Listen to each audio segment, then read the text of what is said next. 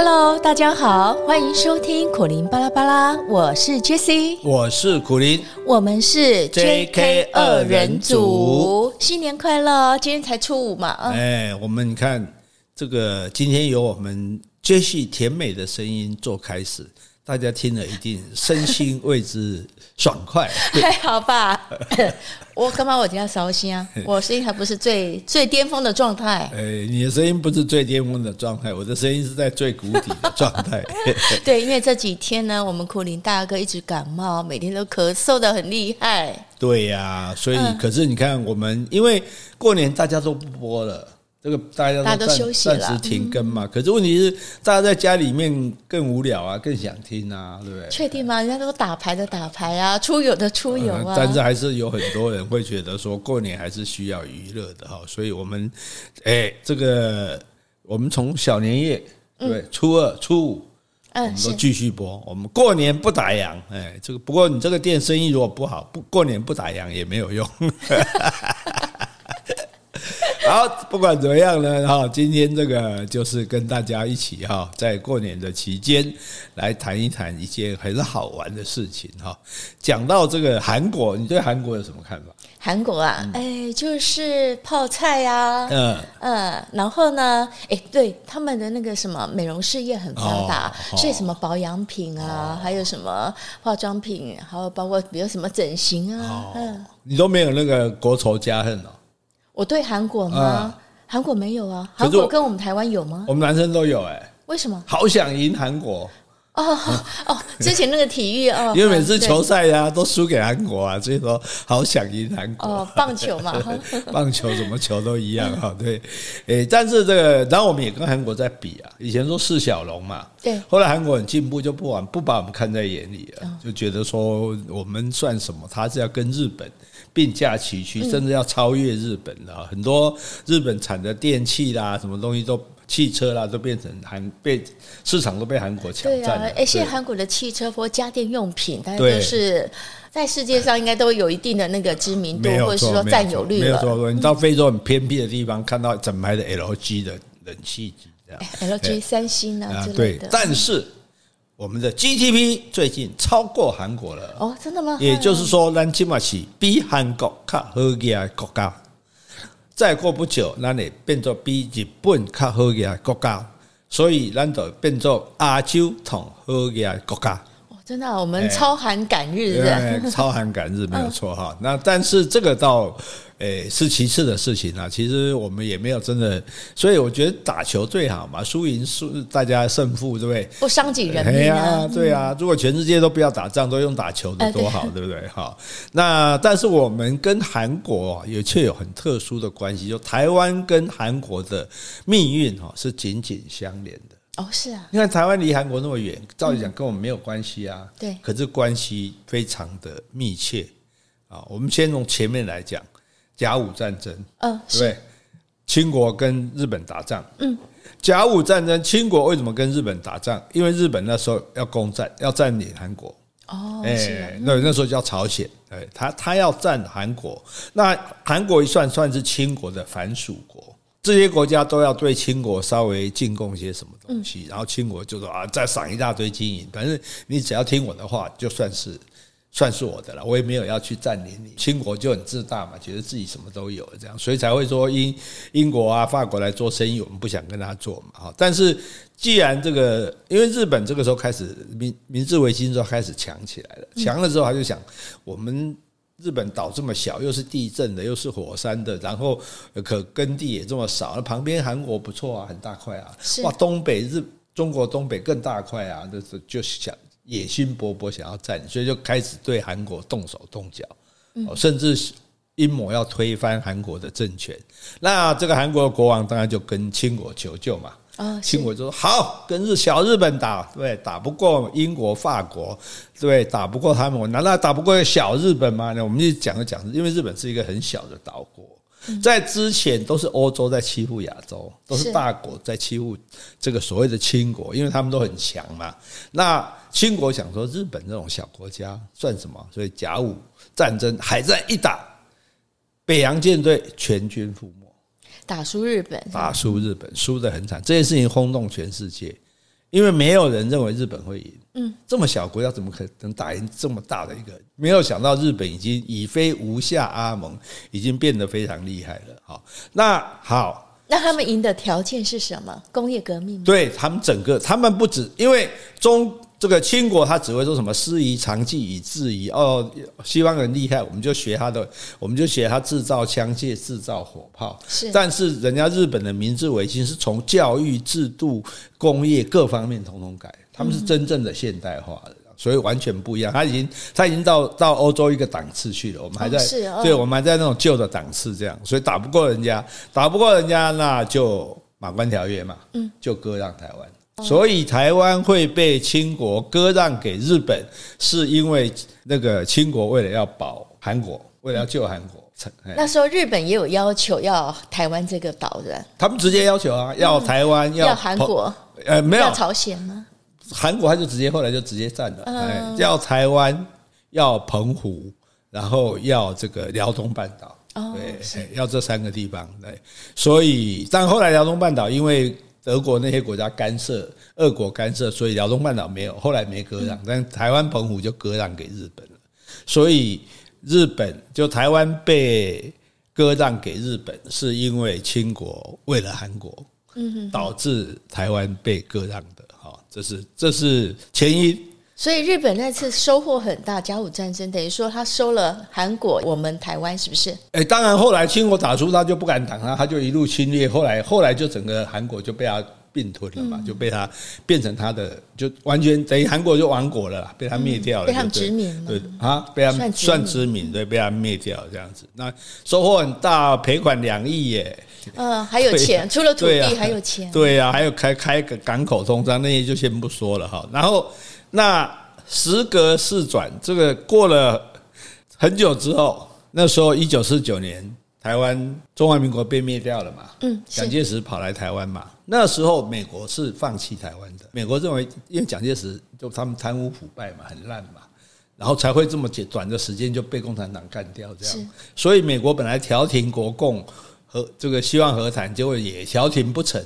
那美国那时候是对中华民国、对蒋介石很不满意的，所以蒋介石也就下台了。可是逃到台湾来，所以美国那时候是打算让蒋介石自生自灭，他没有要帮蒋介石。对，所以那时候中国的军队已经在台湾海峡的对岸集结，三他们的他们的军队有野战军，叫做一野、二野、三野、四野。第三野战军就在台湾海峡对岸集结，准备攻打台湾。那美国如果不介入、不干预这个事情，台湾攻下台湾指日可待。嗯，因为原本我们是日本的殖民地，但因为日本战败，必须要把我们的台湾归给谁？是不是？并那时候并没有，所以所以就是这也就是为什么一直在讲台湾未定论，就是说那时候只说日本要还回来，但是没有说要还给谁，因为照讲要还给清国嘛。嗯，那清国已经不在了啊，是对啊，那到底谁是清继承清国的代表？是中华民国吗？可是中华人民共和国也成立了啊，那怎么办呢？所以这个时候，所以等一下我会讲到这这一点，就所以那个时候，诶，台湾等于说还没有。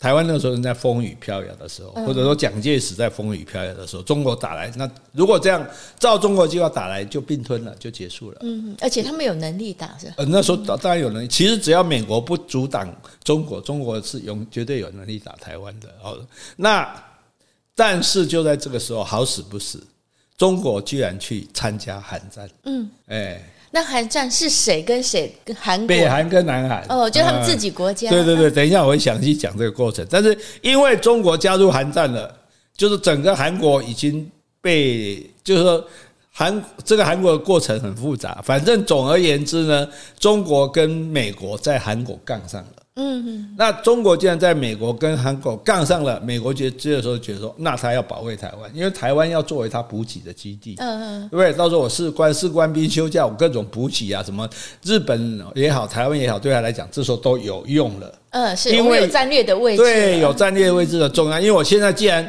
因为我当初没有打算跟中国当敌人嘛，你你你你。虽然你变成共产国家，你就共产了。我离你那么远，我们也不需要这。互不相干。对对对，但是你既然在韩国跟我打起来，那那我就堵到你家门口了。我当然就支持这个台湾啦，对，所以是算门口就对对对对对，我们是有，所以李瑶说我们是日本呃美国的看门狗啦，讲的比较难听啊，这是难听的，但是也类似啦，对，但是就因为这样，第七舰队就出来了。第七舰队是美国美国的第七舰队，在太平洋舰队开到台湾海峡。嗯，第一舰队只要开到台湾海峡，中国就不要想动台湾了。第一还是第七？第七第七舰队，即使到今天也是一样。对，所以呢。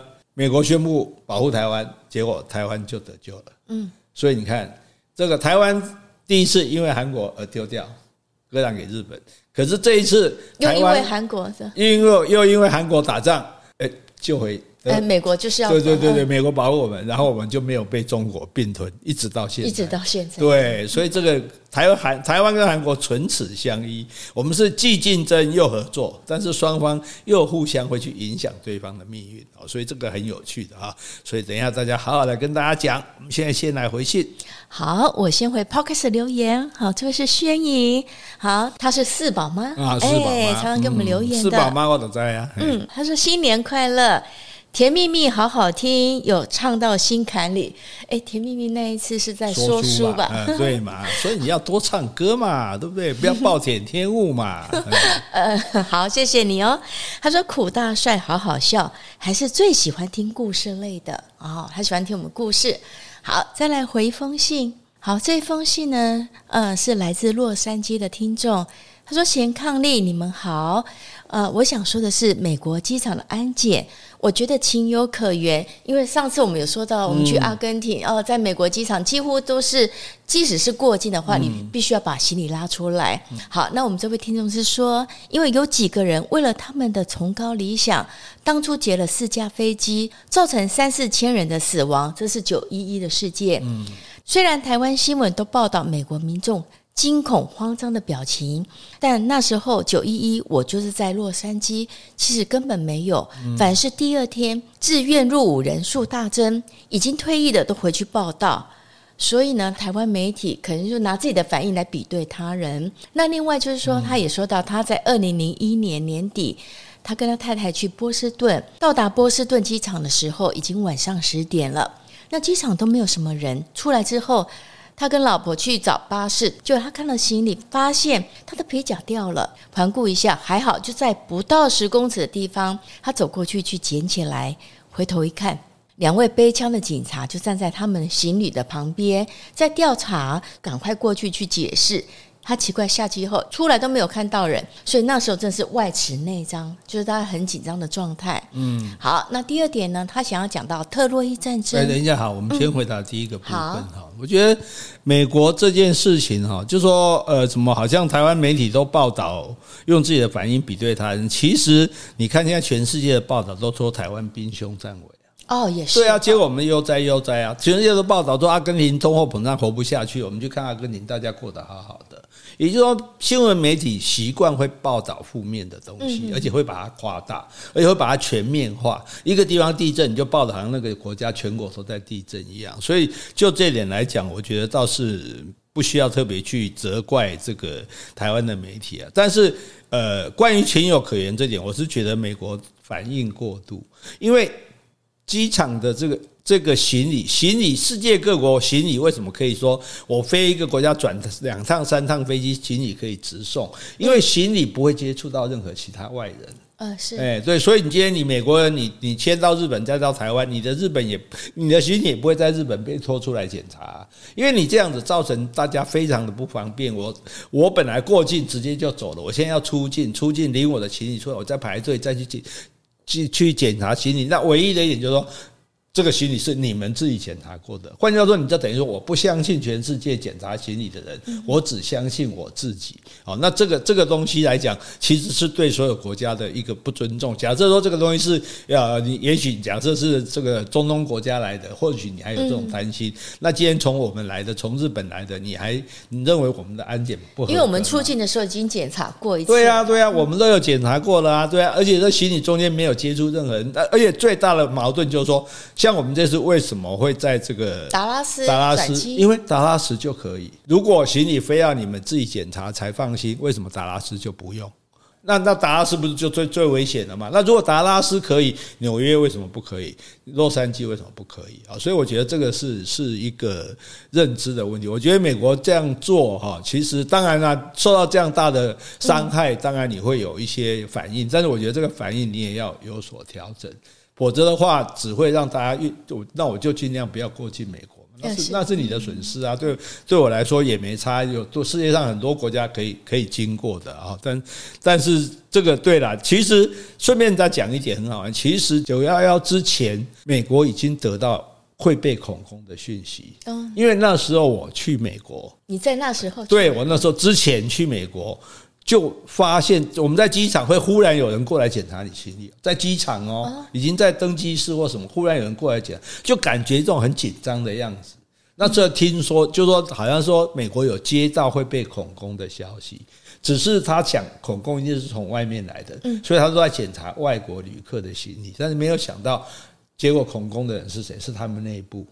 是那些已经入境美国的阿拉伯人，他们去学开飞机嘛，然后在美国的国内线，因为他们国内线的安检是比较松的，所以事实上这跟他国际线的安检也没有关系。好，但是反正这件事情过去就算了。好，那我们再看下一个。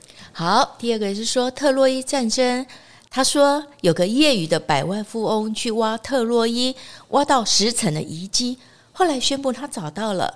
不过后来的考古学家说，其实第十层不是我们知道的木马图层的特洛伊，其实在第三层就是了。他挖太多了，可是那个地方一共有十层，所以可见它的地理位置超好，是中亚细亚记录爱琴海的枢纽，所以跳开神话。它就是亚洲城邦联盟跟希腊城邦联盟争夺贸易枢纽的战争。嗯嗯，他说的十层哈，大家可能不太了解这个意思，就是说，其实就好像说，人家说河南，河南你往地下挖，它还有三层的城市。欧洲的荷兰吗？还是中国的荷兰？中国的荷兰，中国的，因为这每一个城市，比如说我这是，假设我这是。这个唐代的城市，那城市它慢后，它后来慢慢的就就垮了啊，或者是房子坏了，然后后来的城市会盖在上面，所以再往上盖，所以你要去考古，为什么都要往地下挖？其实它是一层一层叠上堆上去的。那有十层的话，就表示这里至少盖过十个。十个时代都去盖过城市，这样那没有错。就像我们上次讲的，所有的战争其实主要目的还是经济，经济的掠夺，还真的为了海伦呢，跟海伦一下也要进，对吧？海伦只是个借口，我们只是为了要占那个地方，因为那个地方是贸易的枢纽，是为了经济就对了。哈，好，好，好，接下来我们就来打仗，打越战，哈，打越战，韩战吧，韩战，哈，这个。稍微有一点复杂，我们稍微讲一下。韩国本来不是就被日本占领了吗？嗯，对不对？那二次大战日本战败了嘛？战败之后，韩国当然他要从韩国撤军啊。嗯，韩国撤军之后，那谁来进占韩国呢？那因为苏联这时候，苏联是同盟国，哎，我们要记得苏联并因为苏联也跟德国对打嘛，所以那时候苏联、美国、英国、中国这四个是同盟同盟国，苏联就进军占领了韩国的北边。美国就进军占领了韩国的南边，嗯，结果刚好到三十八度线为界，好，那日本呃，如果是中国人，他们就讲三八线，哦，就是三十八度线，那韩国就变成了有北韩跟南韩，哦，那不是他们自己要分裂的，是他们备战，就像德国，就是被俄国跟美国，对对对对，就像德国为什么有东德跟西德，也就是东德是俄国占的，西德是美国占的，对，在上世纪五十年代的朝鲜战争中，啊。就是就是这个所谓的韩战之中，有一场战叫做长津湖战役，长短的长，天津的津。长津湖战役最近有拍成电影哦，是啊，中国花了最多的钱，历史上投资最多的，发了花了最多的钱拍的电影，包括什么徐克啊、陈凯歌啊都有。嗯，因为为什么会拍这个电影？这很好玩，因为长津湖这场战役在韩战是关键的战役，所以美国觉得以此战为骄傲。他们这一场战争的将士们一共颁了八十七枚勋章给他们。这一场的战争是美国跟跟中国，跟中国，美国跟中国。但是呢，中国也觉得这是一场扭转朝鲜战争战局的决定性的胜利。嗯，可是到后来查不到，在中国查不到这个参战的兵团。因为中国那时候是用志愿军的名义去参的，所以志愿军就查不到兵团之类。因为你就不在编制内啊。因为为什么是这样？因为本来人家在韩国打仗不关你中国事啊，又没有打到你那里去，你跑去，你就等于是侵略人家国家。那虽然没有兵团资料，但是有历史的资料吧？有历史的，但是他长期就掩盖这个资料。那最近为什么忽然把它找出来拍呢？因为美国现在，中国现在跟美国不好了嘛，嗯，所以拍这部电影说，你看当年我们是怎么修理美国人。哎，来用来鼓励士气就对了，这样子来来来粉粉饰太平，说你看我们当初多英勇，我们当初就我们当初那个时代就可以打败美国，我们现在也可以打败美国。所以那时候是打败了吗？长津湖战役。好，我们再来讲说，看到底打胜还是打败，还是怎么打的哈？这个时候是一九四九年到一九五零年的时候，这个时候。不只有北韩跟南韩嘛？嗯，那我们要知道，韩国有所谓的朝朝鲜族，这个朝鲜族不只住在韩国，也住在中国的东北啊。就朝鲜族，像我们上次那天碰到一个在阿根廷碰到的那个导游小姐，她就说她是朝鲜族的嘛。对，所以就说有在中国境内也有一些朝鲜族的人，这些朝鲜族人他们也有参加解放军。金日成想要打仗嘛，他想要把韩国统一嘛。金日成是属于北韩，属于北韩的，对对对。那他没有那么多兵啊，他就先跟毛泽东借兵啊。毛泽东说：“我借兵给你，我的军队里面有五万多个朝鲜族的人，嗯，他是可以通你们朝鲜话的。我这个些偷偷编到你的军队里去。好，所以金日成的人民军就多了五万个实力。所以整个本来他自己只有四万多人，加上毛泽东偷给他的这个五万人，他就有九万多人啊。”然后南韩的军队还不到他的一半。另外呢，苏联提供给金金日成大批的武器装备，包括重型的武器。而且毛泽东还答应金日成说：“你打南韩，如果美国出兵，因为你打南韩，你现在最怕是美国来干预。对啊，对啊，如果美国出兵，中国会支持你。嗯，是。哎，金日成这下就有胆了，你又借我五万兵。”二苏二又给我武器，然后你还答应说，万一美我现在打的话，我就怕美国而已啊！你中国又说挺我，没关系，有这个靠山。他说我两个礼拜就可以把南韩打起来站下来。所以一九五零年六月二十五号，他就突然出兵侵犯南韩，本来是三十八度线的嘛，嗯，三天就占领汉城了。就是现在首尔，为什么？你看地图就知道，首尔离三十八度线很近，最近，对，离离得很近，所以这也就是韩国一直很紧张的原因。然后占领韩城，汉城还不要紧，然后就抓了一大堆的汉城的战俘，包括军呃军人，包括所谓的反抗的老百姓，他们叫做反革命嘛，因为他们是共产党，把他们反绑双手，然后在这个挖坑把他们活埋。对，就就非常同样都是韩国人嘞。对啊，他不管了，所以同胞啊。问题是他是共产党啊，共产党从来杀同胞不手软的。对，这么残忍。对，所以那这个照片传到西方之后，联合国就决议说要出兵，嗯，要干涉，所以有十六个国家参战。哦，当然大家参战都是啊，纽西兰啊，或什么澳洲啊，派派几个意思意思啊，派派小部队，主要当然还是要靠美国。美国对，那美国总统杜鲁门这时候就宣布。事情说我要保卫韩国，嗯，还要保卫台湾，嗯，因为我们有战略，对对对对，我们有战略的价值，这样子对。那而且，因为比如说你在韩国打仗，你不可能把武器装备什么直接都运到韩国啊，你在那你就是运到台湾嘛，从台湾运过去这样，包括他的士兵受伤什么，或者是休养，也都是送到台湾来。所以那时候台湾。很多、哦、很多美军来啊，所以有很多酒吧，有没有？哦，他们是为了打韩战，所以来这边休息疗养。对对对，好，那这时候有一点很好玩，杜鲁门说他要保卫韩国跟福尔摩沙。哦，那时候我们不叫台湾吗？他没有说台湾，但他也没有说中华民国。嗯，换句话说，他就是用最早。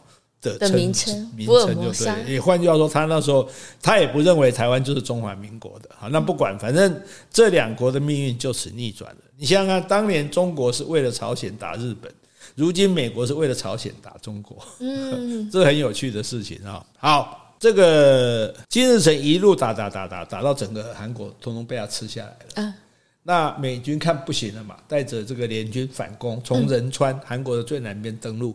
打打打打打打，一路打哇！打到鸭绿江，超过三十八度线，对不对？所以你就可以想，韩国多惨！一次打仗是北韩一路打打完，打到打到南边，打到最南边。第二次美国从最南边打打到最最北边，对对对，等于这次美国准备就可以全部占领这个占领这个这个韩国，国了。哎，因为他想说中国应该不会动手。因为我又没有打到中国，杜鲁门有严令，那时候司令是麦克阿瑟嘛，太阳太平洋战争的时候，他说第一个你不可以用核子弹，第二个你不可以打到中国边界，嗯、我们这战争只限于在韩国韩国国内这样子。可是没想到毛泽东说我要打，为什么毛泽东一定要那个帮忙北韩打呢？所以这件事情就是让这也是一个历史的这种谜团，因为大家。没，呃，他的将领是都反对，说没我们的事啊，是韩国是谁的，关我们什么事，对不对？那他美国又不会打我们，而且他已经知道情报说美国不会打我们了。嗯，那你万一跟美国打，美国都用原子弹丢我们东北的重工业怎么办？对不对？或者甚至美国侵略我们怎么办？可是毛泽东可能那时候因为。这个趾高气扬嘛，刚中这个中华人民共和国刚建立不久，觉得自己很屌，我谁都不怕，美国来我也跟他打，这样，所以就组织了一个叫做抗美援朝志愿军。嗯，哦，援朝朝就是朝鲜，对。那其实这里面有大部分是国民党的党军啊？为什么是当初国民党投降给共产党？啊，哎，所以投降你投降投降会割利息嘛？嗯哼，那我不怕你牺牲啊，炮灰了。对，反正你国民党军靠过来，我也不见得相信你的忠诚啊，我干脆就送你去当炮灰的意思。好，那可是美国因为这样，第七舰队就巡航巡航台湾了嘛，那中国就没有希望攻台了。嗯，哎，那苏二呢，虽然供应武器给北韩，他也没有真正的去打。啊，什么意思？苏二没有出兵，苏二只攻武器，只攻武器。对对对，他也不想跟美国起冲突。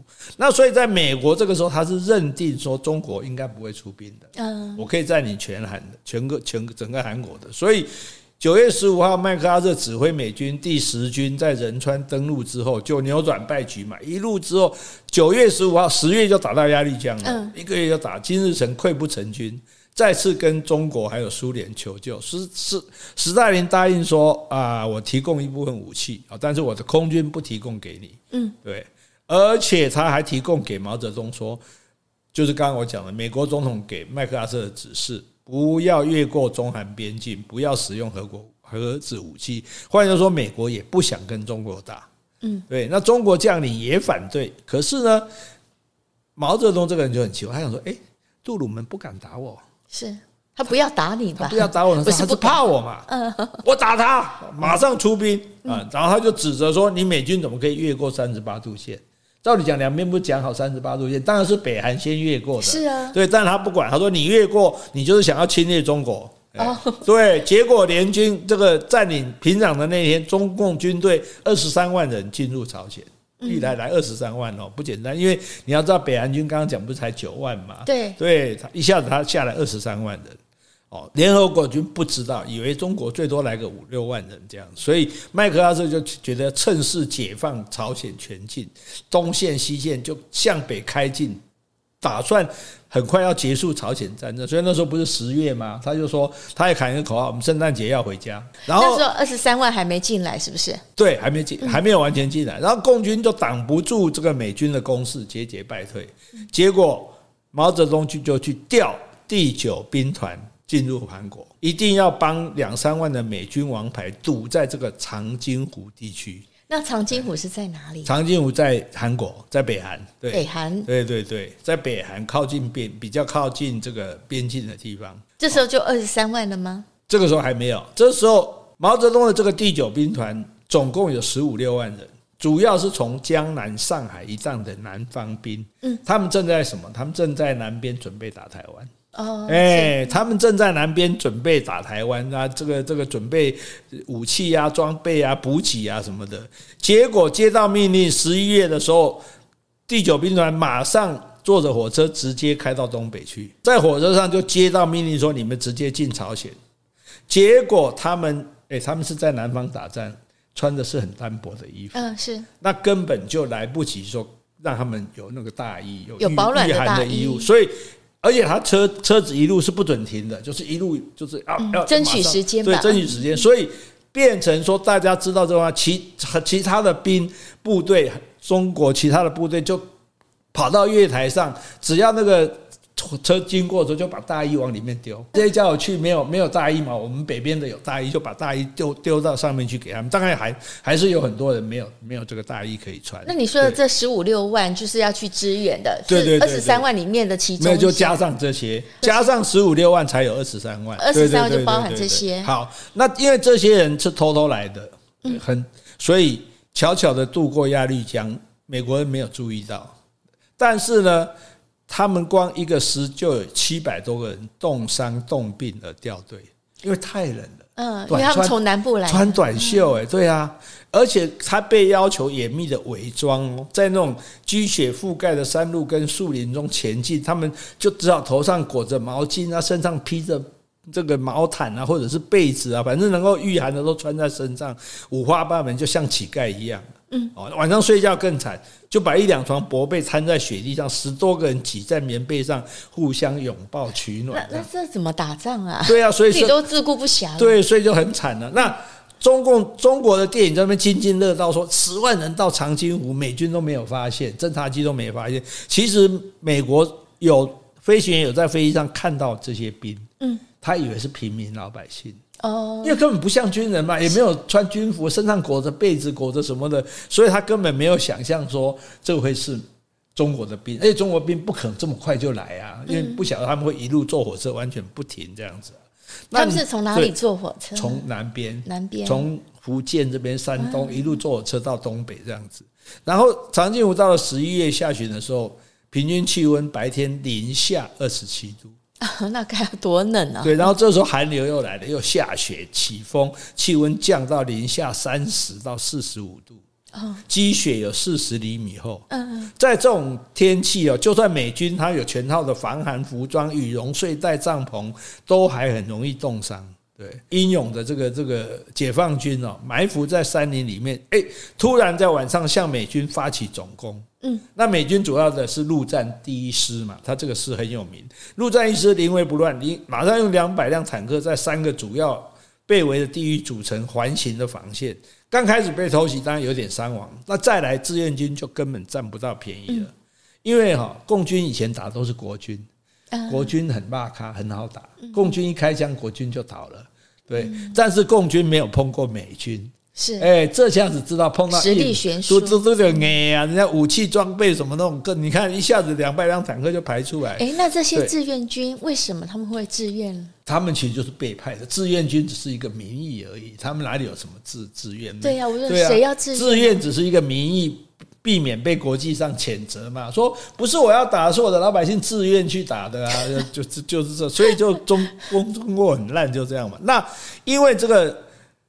美国这个陆战一师他投弹投的很准，所以几乎那个中共的车辆全部都被他毁掉。是，甚至啊，他有办法临时修建机场。他的飞机，比如说有个地方没有桥，对不对？他的飞机可以在在在整个桥这样掉下来，然后然后做这个桥，就实力悬殊太大了啦。哎，而且天气太冷，往往那个子弹就打不出来。哦，中国军只能靠肉搏战。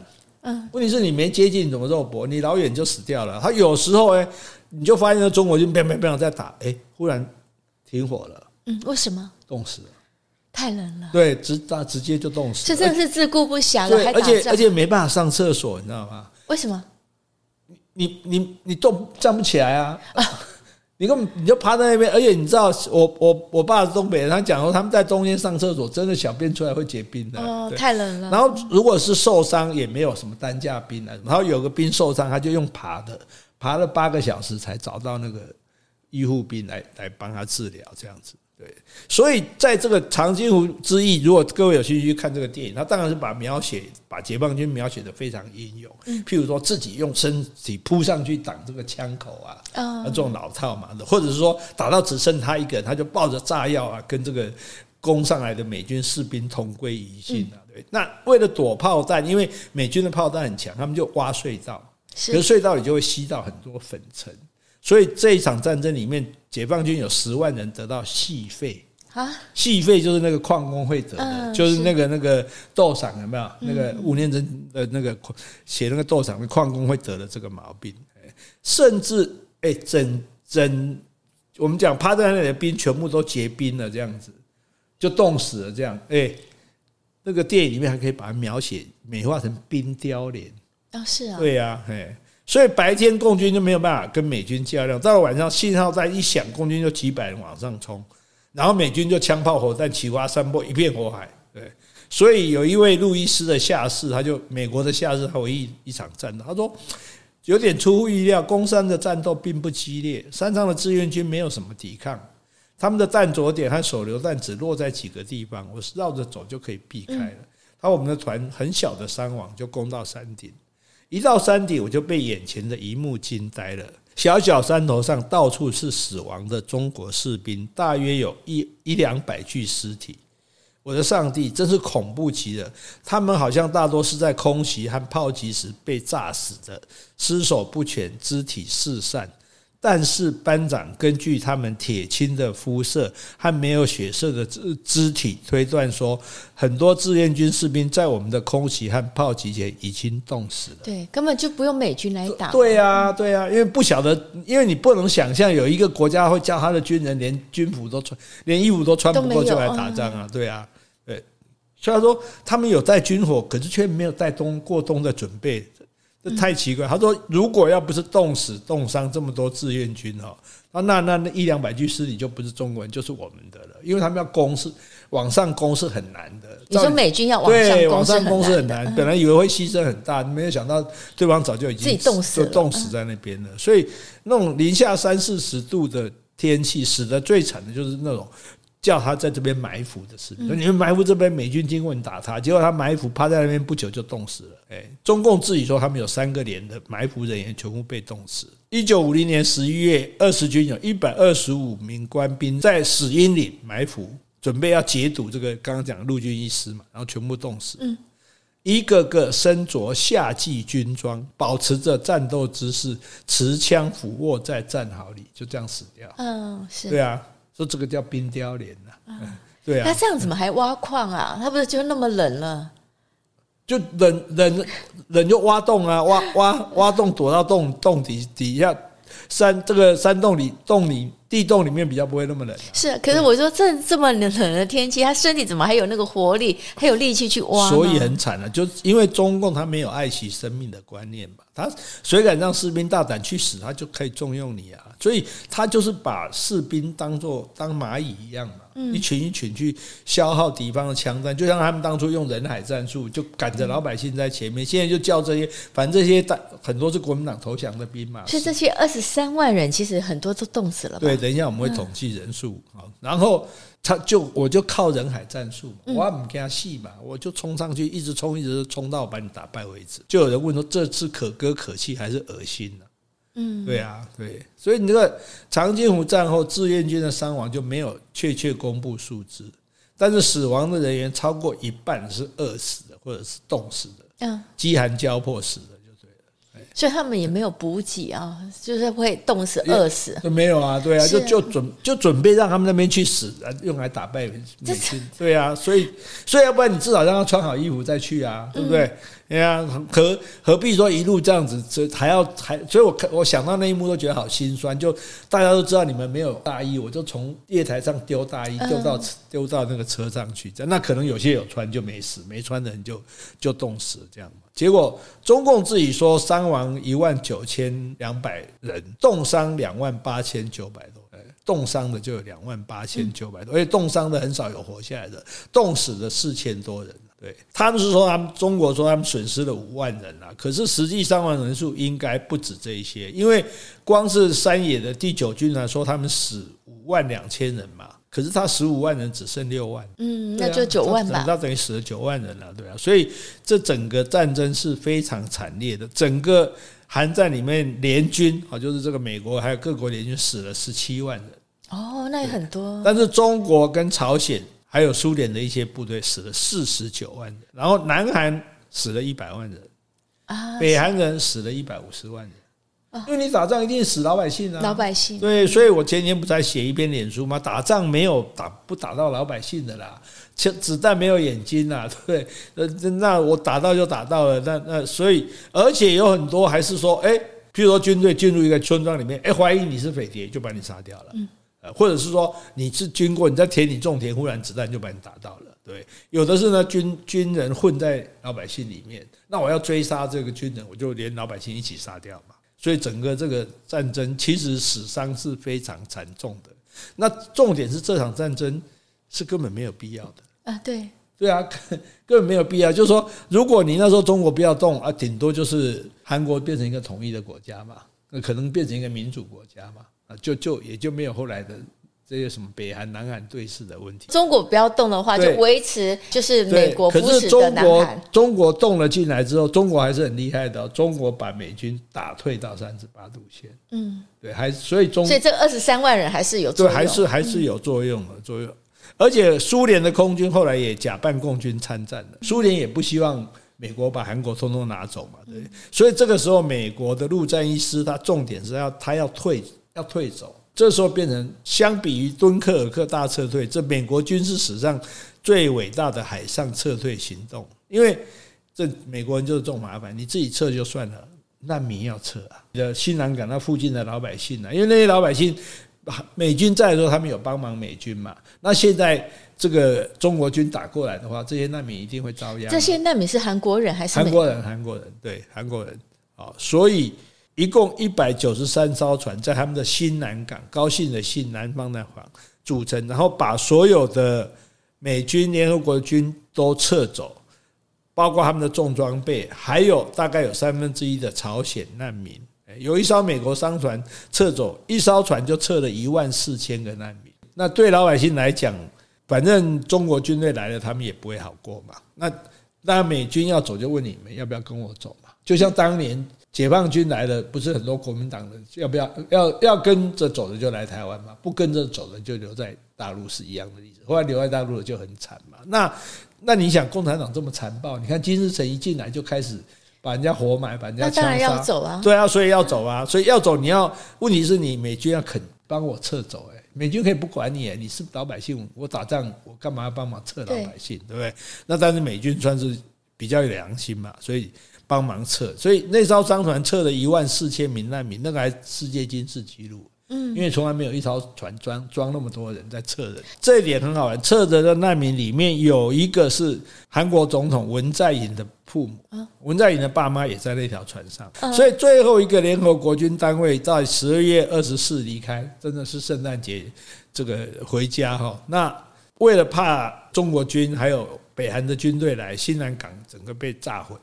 然后大家就重新回到三十八度线板门店这样子，等于说美国放弃了，还是放弃了北韩，还是被中国把北韩打打回去了。他们现在要回去，到底是打赢了吗？不能算打赢了。美国打赢的时候是打到鸭绿江边，可是中国又打回三十八，所以现在就是以三十八度为界，所以他们也决定到这样就好，所以我们回去了，对，一切就回到原点就对了，这样。所以，所以严格讲起来，就这场仗就白打了嘛。当初也是在三十八，所以你可以说，先是北韩打赢了，打到最南边，再来是美国打赢了，打到最北边，最后是中国打赢了，打到三十八度。所以他们的二十三万人还是算有胆，虽然冻死那么多，他们还是有打败美国。所以又维持三十八，对，至少把美国逼退，打了至少赢了一半嘛。他他是没有办法把整个韩国拿下来，但是他至少拿了一半回来。如果他不出兵的话，那就没有北韩这个地方存在。所以对他们来说，这个长津湖还是有战胜的。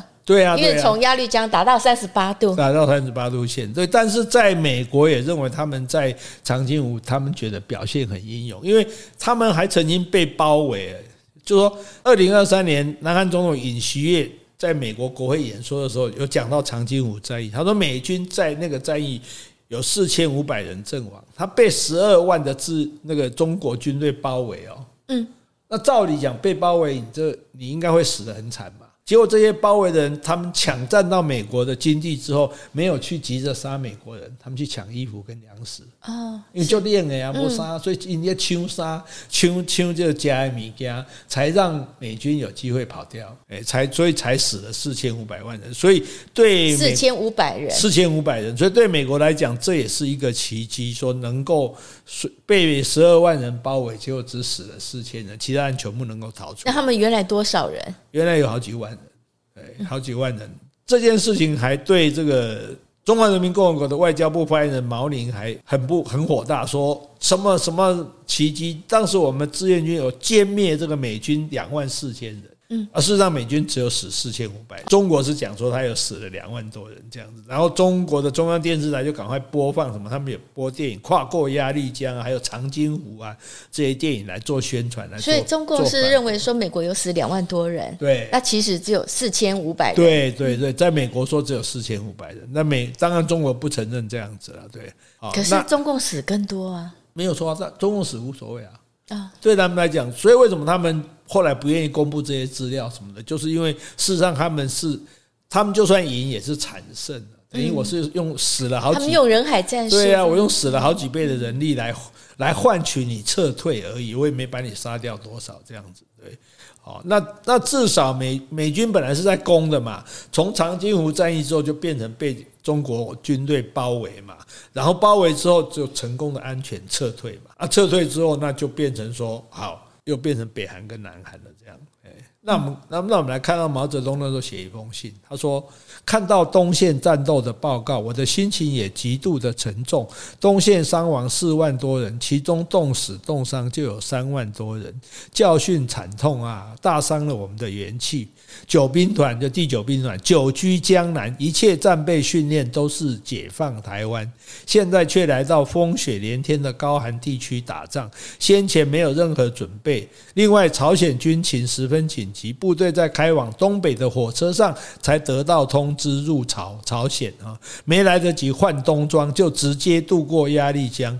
志愿军九兵团将士始终在作战中保持了大无畏的英雄气概，显示了超出世界上任何一支军队的勇敢精神和战斗力。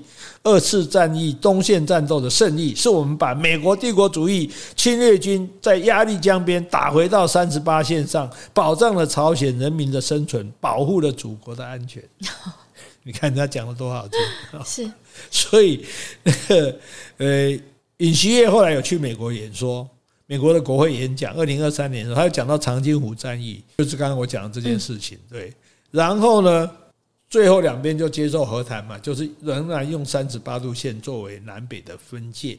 那还有一件事情就是说，这时候有很多被俘虏的中国人民的志愿军。